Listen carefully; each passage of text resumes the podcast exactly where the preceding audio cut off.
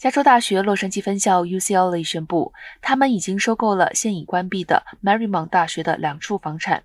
据大学官员称，这次八千万美元的土地收购是 UCLA 历史上最大的一笔土地收购。UCLA 校长金布洛克在一份声明中表示。随着对学术产品新需求不断增长，这次收购使 UCLA 能够根据 UC 的2030年目标扩大学生访问范围。UCLA 将能够额外招收一千名学生，加强与大洛杉矶地区的联系，并且加深机构的研究和公共服务影响。Marymount 大学校长布莱恩·马克特表示，之所以选择 UCLA，是因为 UCLA 在教育方面有着悠久的历史，并且适合教学和社区服务的使命。